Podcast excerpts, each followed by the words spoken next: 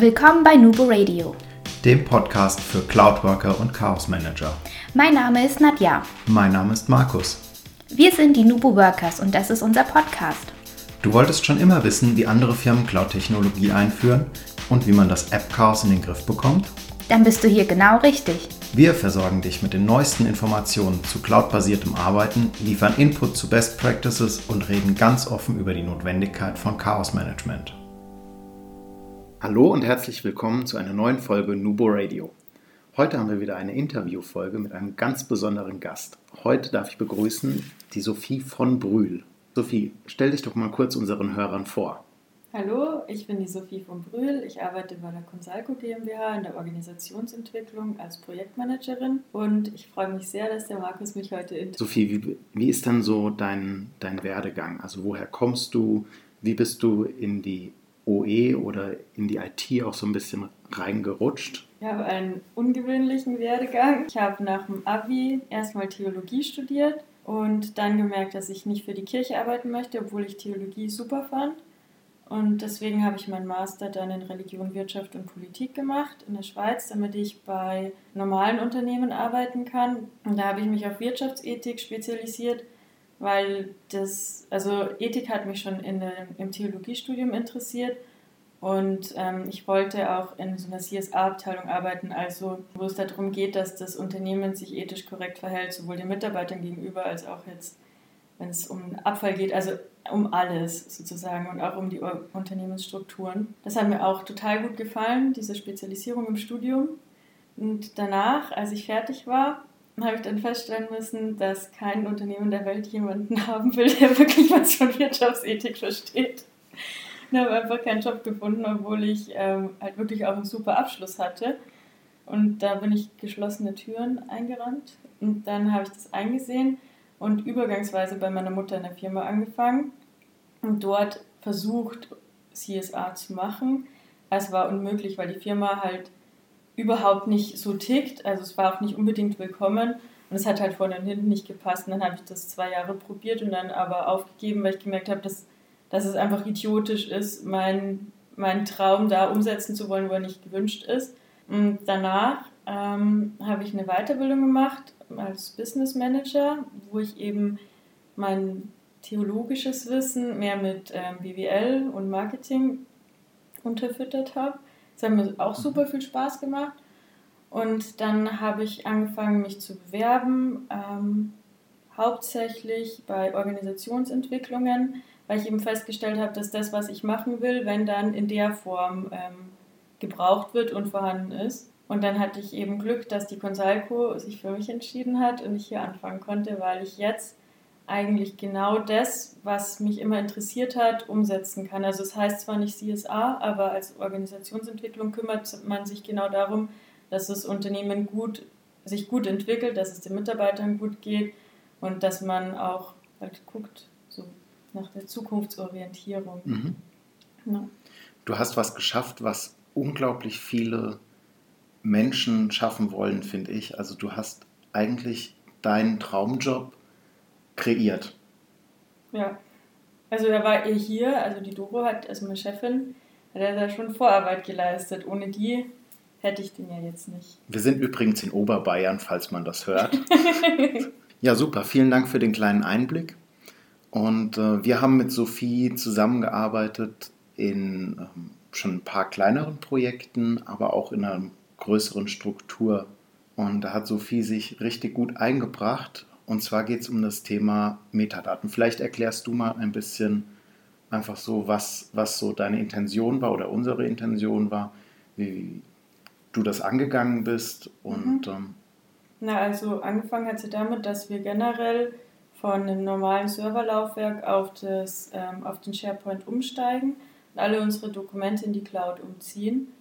Und im SharePoint ist es eben wichtig, dass man die Dokumente mit Metadaten versieht, damit man danach, also dass man in der Suche die Dokumente auch findet und damit man sie auch in den Bibliotheken so filtern kann, dass man die Ansichten hat, die man braucht. Das, die Sache ist also, wir ziehen ja alle um und haben alle vorher nur mit dem normalen Server gearbeitet, mit der normalen Ordnerablage und keiner hatte Vorwissen, was Metadaten überhaupt sind und was wir damit machen wollen. Vielleicht, vielleicht für unsere Zuhörer mal, was sind denn Metadaten eigentlich? Also Metadaten sind die Eigenschaften eines Dokuments. Also bei einem Menschen könnte man sagen, die Augenfarbe, die Größe, das Gewicht, das sind unsere Metadaten, das sind die Dinge, über die wir uns identifizieren. Und bei Dokumenten ist es dann eben zum Beispiel, ist es Excel oder Word, ähm, wann, also das Datum, und welche Dokumentenart ist es, ist es ein Angebot oder eine Rechnung ja, kommt auch auf die Abteilung an, welche Metadaten man dann braucht. Also den Vergleich mit dem menschlichen Körper, den werde ich mir gleich mal für die nächste Schulung klauen. den finde ich sehr gut. Den habe ich selber geklaut. wie, wie bist du denn, also das ist ja ein riesen, riesen Wandel von der Schachtel des Ordners praktisch hin zu der Weite der Eigenschaft. Mhm. Ähm, wie bist du denn damit umgegangen? Also wie hast du eure Fachbereiche denn eingebunden? Also auf verschiedene Wege, weil es geht ja darum, dass man die Art und Weise, wie man bisher gedacht hat, komplett umstellt. Also mit dem Ordnerdenken kommt man im SharePoint nicht weiter und stößt die ganze Zeit an Grenzen und wird damit nicht zufriedenstellend arbeiten können. Und das heißt, man muss den Leuten einen komplett neuen Blickwinkel beibringen Deswegen haben wir am Anfang, also es hieß Termstore-Projekt, weil die Metadaten in einem Terminologiespeicher gespeichert werden. Und da haben wir am Anfang ein großes Meeting gemacht, wo aus jeder Abteilung ein Vertreter teilgenommen hat und erklärt, was sind Metadaten, was haben wir eigentlich vor und denen eben aufgetragen ist, auch in ihrer Abteilung zu sagen. Dann haben wir ähm, Videos gemacht, also wir haben eine große Tafelwand in unserem Büro und haben aufgezeichnet auf der Wand, wie sich das ändern wird von den Ordnern zu den Metadaten und halt versucht es mit kleinen Bildchen ähm, und Symbolen zu verdeutlichen und haben diese Videos in den Stream hochgeladen, auch auf dem SharePoint, sodass die Mitarbeiter sich das bei Interesse angucken können. Wir haben Flurfunk-Artikel geschrieben, also Flurfunk ist der interne Blog, wo mhm. wir es erklärt haben. Sowas wie euer Intranet. Genau. Also wie ein Intranet-News-Artikel praktisch. Ja. Und die OE arbeitet generell nur noch im SharePoint und alle, die mit uns zusammenarbeiten, sind dadurch gezwungen, auch immer wieder kleine Dinge im SharePoint zu machen. Und dadurch haben wir eben unsere Kollegen teilweise gezwungen, schon mal in der Struktur zu arbeiten. Ach, und wenn, wenn ich irgendwas rausfinde oder so, dann erzähle ich das halt auch in der Mittagspause, wie cool ich das finde. Oder wenn jemand ein Problem hat und zu mir kommt, dann sage ich halt sowas wie, ja, wenn du im SharePoint arbeiten würdest, dann könnte man das und das machen. dann Du unterwanderst praktisch. Ja. So seichter Regen. Oder nerviger Regen teilweise. ja, solange sie keinen Schirm haben. Das heißt, ihr seid sehr, sehr intensiv mit den Mitarbeitern, mit den Kollegen im Kontakt und auch im Austausch. Und ihr habt auch das Thema Schulung aufgegriffen. Wie bist du denn dann in den Schulungen auf die Termstore-Struktur gekommen? Also was hast du denn mit denen gemacht? Das verstehe ich nicht. Ach, wie ich den Mitarbeitern die Termstore-Struktur erklärt habe in den Schulungen. Mhm. Ähm, ich habe ihnen eben erklärt, einmal was Metadaten sind und dann gemeint, dass wenn wir jetzt die Abteilungsseiten einrichten im SharePoint und jeder in seiner Bibliothek zum Beispiel nach Kunde oder Datum oder irgendwas anderem filtert, ähm, schreibt der eine Amadeus, der andere, also Amadeus ist einer unserer größten Kunden, und der andere schreibt ADP und der dritte, weiß nicht, hat eine eigene Abkürzung und in jeder Abteilung heißt es anders und wird anders abgespeichert. Das führt dann dazu, dass man die Dokumente nicht mehr findet und auch nicht unter einen Hut bringt. Und der Terminologiespeicher ist eben hinter den ganzen Vertriebs, äh, Vertriebsseiten, sage ich schon, hinter allen Abteilungsseiten übergreifend und dort werden die Dokumente, ähm, dort wird dann der Kunde angelegt, Amadeus, und alle anderen Bezeichnungen, die im Unternehmen auch noch rumgeistern. Und das wird dann in die Abteilungsseiten als Spalte eingebunden. Und dadurch haben wir eben die Sicherheit, dass egal wer ein Amadeus-Dokument bei uns speichert, dass über die Suche alles gefunden werden kann und gleich benannt ist. Mhm. Das war ein bisschen arg um die Ecken. Ich glaube, es ist, wenn man gar keine Ahnung hat, ist das sowieso ein sehr ja. schwieriges Thema über Ton. Aber ich fand die Erklärung war schon, war schon ganz gut gewesen. Aber da sieht man auch, wie viel Arbeit da eben dann dranhängt, damit man das im Unternehmen jedem klar macht, weil am Schluss muss es jeder verstanden haben. Wie bist du denn mit den Kollegen umgegangen, dass du darauf gekommen bist, was für Terms es eigentlich braucht für sie? Das haben wir so gemacht, dass wir eben einen Vertreter pro Abteilung hatten. Der sollte erstmal gemeinsam mit seiner Abteilung die Ordner durchgehen, die sie haben und gucken, nach was sie bisher abgelegt haben. Das sind Terms, die man braucht. Also zum Beispiel nach Kunde oder nach Jahr oder nach Angebot. Das sind so die klassischen Dinge oder Dokumentenart. Und zusätzlich dazu hat sich dann eben herausgestellt, dass, ähm, ja, dass verschiedene Anfragen kamen, wie, ja, geht auch, dass wir nach, wenn wir die und die Schlagwörter immer mit dazu schreiben, dass wir das auch machen. Ich meine, ja, das geht auch. Habe das alles gesammelt, mir zuschicken lassen und dann eben versucht, aus dem ganzen Wust an Schlagwörtern da eine Logik zu finden und das zu sortieren und diese Logik dann im Terminologiespeicher anzulegen. Mhm. Was, was würdest du denn jetzt aus deiner Erfahrung sagen, was ist dabei besonders gut gelaufen? So, besonders gut, also ich würde sagen, die Herausforderung war, dass man den Leuten die Vorteile davon, ähm, sie die Vorteile sehen und auch als Vorteile betrachten und es dann auch haben möchten. Und dadurch, dass wir alle immer wieder einbinden und da wirklich hartnäckig sind, schaffen wir das. Also es ist nicht so, dass das von heute auf morgen geht, aber je mehr man die Leute mit einbezieht in das, was man macht, desto mehr verstehen die und, und sehen eben, welche, Möglich welche Möglichkeiten sich daraus für sie ergeben. Und das hat geklappt. Also dadurch wird es angenommen und das, das sehe ich als großen Erfolg an. Okay.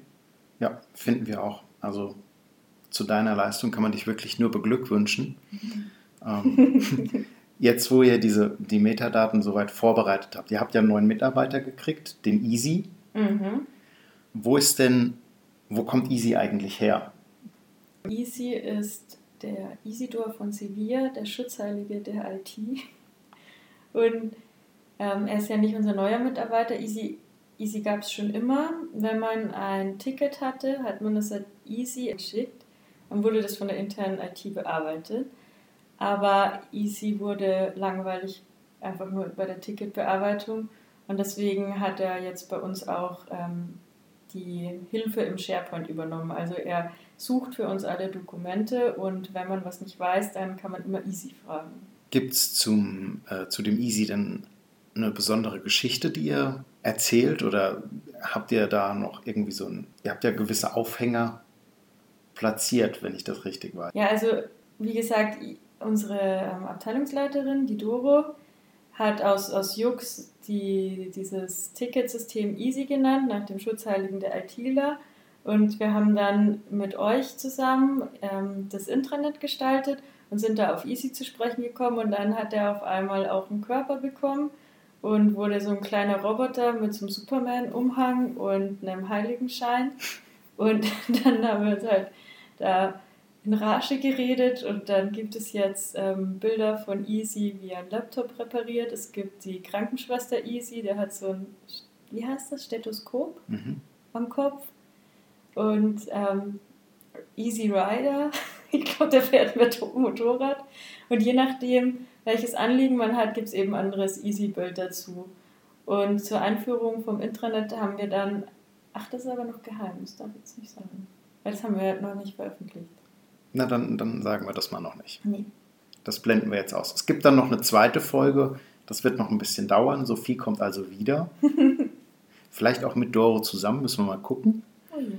Und dann sprechen wir über das Intranet. Ja. Das werde ich mir gleich aufschreiben, sobald ich wieder schreiben darf. Würdest du sagen, dass damit eure Reise in Sachen Metadaten, Suche, und Co. abgeschlossen ist oder dass ihr da noch etwas längeren Weg vor euch habt? Ich würde sagen, dass wir da auf jeden Fall noch einen etwas längeren Weg vor uns haben. Also wir haben jetzt erstmal die Grundlage dafür geschaffen, dass die Suche funktioniert und die Leute wissen, wieso man Metadaten benutzt. Aber es ist noch nicht angekommen, welche Möglichkeiten die, die Vergabe von Metadaten einem beim Arbeiten alles bietet, was, welche Erleichterungen einem dadurch zur Verfügung stehen. Und die Suche selbst wird ja auch ähm, noch von Microsoft bearbeitet. Das ist ja noch lange nicht am Ende. Das ist, ähm, da kommt ja noch ganz viel. Also ich meine, es ist ja vielleicht sogar möglich, dass man irgendwann bei Bing einfach eingibt, keine Ahnung, Dokument XY und dann kommt es in der ganz normalen Internetsuche, weil es verbunden ist. Also ich sehe uns nicht am Ende der Reise. Warten wir es mal ab. Ich glaube, das bleibt auch noch spannend, das Thema. Durch Office 365, was ihr ja mittlerweile, also ihr zumindest als OE sehr, sehr intensiv nutzt. Wie hat denn dein recht junger Arbeitsalltag sich dadurch verändert? Schon sehr stark. Also ich habe in der Firma von meiner Mutter auch schon mit Office 365 gearbeitet, aber wir hatten keine SharePoint-Berater wie euch und haben dadurch eben nur das genutzt, was man halt so. Man macht es auf und dann merkt man, ach, wir können Dokumente zusammen bearbeiten und so weiter. Das hat uns da schon sehr viel weitergebracht. Ähm, seit ich aber hier bin und immer mehr lerne, welche Möglichkeiten ich beim Arbeiten habe durch Office 365, hat sich nochmal drastisch verändert. Zum Beispiel durch die Listenfunktion, dass man, ähm, wenn man verschiedene Arbeitsbereiche hat, mit integrierten Listen arbeitet und nicht mehr über Excel ähm, immer raus muss und von Dokument zu Dokument springen muss, sondern dass man eine Liste im SharePoint erstellen kann mit verschiedenen Ansichten und wo man auch verschiedene Berechtigungen vergeben kann und man auf einmal mit externen Firmen zusammenarbeiten kann. Das ist schon gigantisch. Also man kann sich sehr viel mehr auf den Inhalt konzentrieren und hat viel mehr Möglichkeiten. Weniger auf das Außenrum. Ja. Wie siehst du denn, ihr arbeitet mit extern zusammen, ihr arbeitet intern sehr, sehr stark zusammen, ihr kollaboriert wirklich viel. Wie stehst du denn zu dem Thema Mitarbeiterbildung? Also ihr habt von OE aus sehr, sehr viel in Weiterbildung gesteckt. Du selbst bist gerade auf dem Weg zum Projektmanager. Sie nickt, okay, mhm. zum Projektmanager. Wie wird das denn also weiterhelfen? Was denkst du denn? Also mir persönlich sehr stark, aber da muss ich mich auch bei der Firma generell bedanken, weil das gehört zu unserer Vision oder Mission. Also bei uns ist in den, wie heißt es, in unserem Leitbild verankert, dass der Mitarbeiter ein Recht auf Weiterbildung hat und dass wir uns selbst als Firma auch weiterbilden wollen. Zum Beispiel, also Digitalisierung ist da ein großes Thema. Wir möchten nicht stehen bleiben und deswegen ist wichtig, dass sich auch alle Mitarbeiter fortbilden.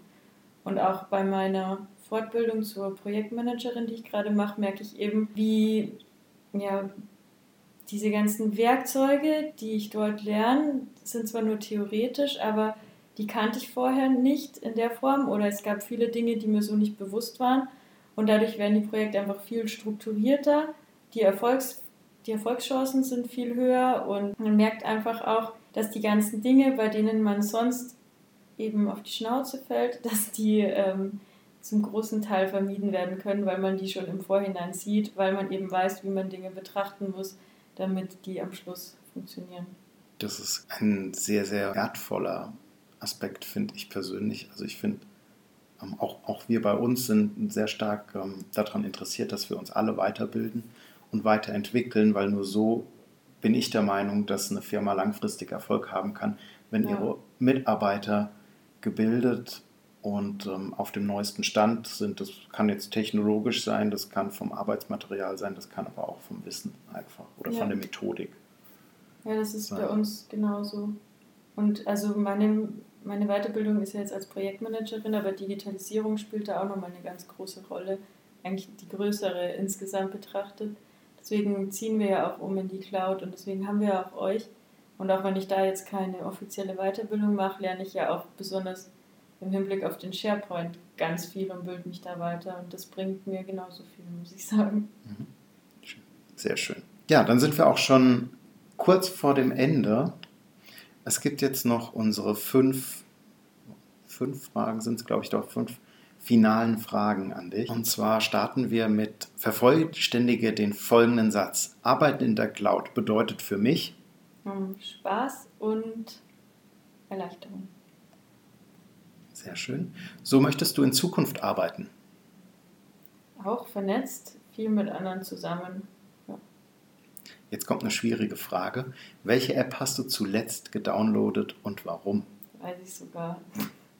In dem Projektmanagement-Kurs kann man dieses, ähm, dieses, dieses, Buch dazu eben auch digital runterladen, anscheinend über irgendeinen so komischen Bookstore. Und da habe ich mich angemeldet und habe diese App runtergeladen und es geht aber nicht. Welche App hast du zuletzt heruntergeladen, die funktioniert? Das weiß ich nicht. Die hat ja funktioniert, das habe ich mir nicht gemerkt. Das möchtest du dem Hörer mitgeben? Ähm, ja, ich möchte den Hörern mitgeben, dass es sich auf jeden Fall lohnt, ähm, sich professionell beraten zu lassen und den SharePoint zu nutzen, weil die ganzen Möglichkeiten, die einem, die einem da zur Verfügung stehen, einem das Arbeiten sehr, sehr stark vereinfachen und ganz viele Dinge, die einem sonst behindern, eben dadurch aufgehoben sind. Und ich würde jedem raten, sich da jemanden professionellen dazu zu holen, weil wenn man es alleine macht, dann stoßt man schnell an seine Grenzen und dann wirkt es kompliziert, obwohl es eigentlich ziemlich einfach ist. Wir haben Sie für diese Aussage nicht bezahlt. Doch. Nein. Dein Lieblingszitat, Sophie? Ähm, das ist blöd. Wenn ich dir jetzt recht gebe, liegen wir beide falsch. Das fand ich witzig und ich warte die ganze Zeit, dass ich es anwenden kann. Und jedes Mal, wenn die Chance wäre, dann vergesse ich es. Ja, äh, dann vielen Dank, Sophie, für deine Offenheit, für deine klaren Worte. Und wenn ihr findet, dass das Interview von Sophie einen Teil 2 kriegen sollte, dann schreibt uns das in die Shownotes, in die Kommentare auf Facebook, auf Instagram oder an die info at nuboworkers.com. Folgt uns auf Instagram, auf Facebook und ja, nicht vergessen, Collaboration beginnt im Kopf und nicht mit Technik.